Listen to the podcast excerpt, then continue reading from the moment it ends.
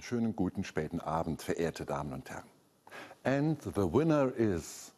Was heißt schon the winner? Nicht einmal richtig zum letzten Platz hat es vor acht Tagen beim Song Contest gereicht. Und bis zum letzten Spieltag der Bundesliga heute war spannend bis zuletzt nicht, wer gewinnt, sondern wer verliert. Von Verlierern und Gewinnern war in den letzten Wochen aber auch immerzu die Rede. Bei Landtagswahlen, beim Referendum in der Türkei, bei der Wahl des französischen Präsidenten, the winner is. Ein bisschen anders ist es, wenn ich in den Jahresbericht der Welthungerhilfe schaue. Am Mittwoch wurde er vorgestellt. Der erzählt von wenigen Gewinnern und ganz vielen Verlierern. Gewinnen, verlieren. Ganz klar, irgendwie fühle ich mich doch einfach besser, wenn ich auf der Seite der Gewinner bin. Yep.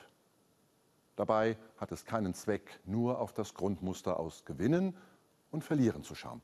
Das löst keine Probleme, schon gar nicht, wenn es um das Zusammenleben von Menschen geht. In persönlichen Beziehungen wie in gesellschaftlichen Zusammenhängen können ganz plötzlich alle nur noch als Verlierer dastehen. Die brutalsten Belege dafür sehen wir in den Hungerkatastrophen im Nahen Osten und in Afrika und beim internationalen Bürgerkrieg in Syrien.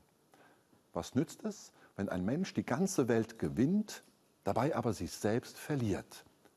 Diese Frage stellt das Gewinnstreben selbst in Frage. Sie lenkt den Blick auf etwas anderes. Was einen Menschen wichtig und kostbar macht, liegt in ihr oder ihm selbst. Was ich gewinne, ist unwichtig oder sogar schädlich. Was nützt es, wenn ein Mensch die ganze Welt gewinnt, dabei aber sich selbst verliert und Schaden nimmt?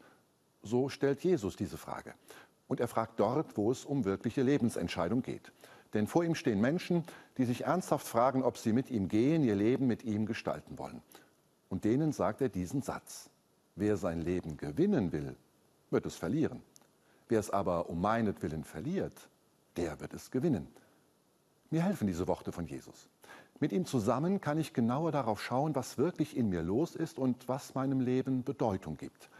Da ist jemand schon längst auf meiner Seite, ehe ich etwas vorzuweisen habe, längst bevor ich gewinnen oder verlieren konnte.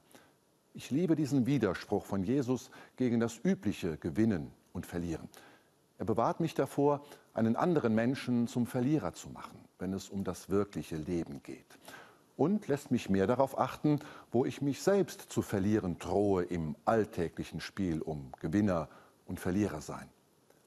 Nichts nützt es, wenn ein Mensch die ganze Welt gewinnt, dabei aber sich selbst verliert und Schaden nimmt. Ich wünsche Ihnen einen gewinnbringenden Sonntag.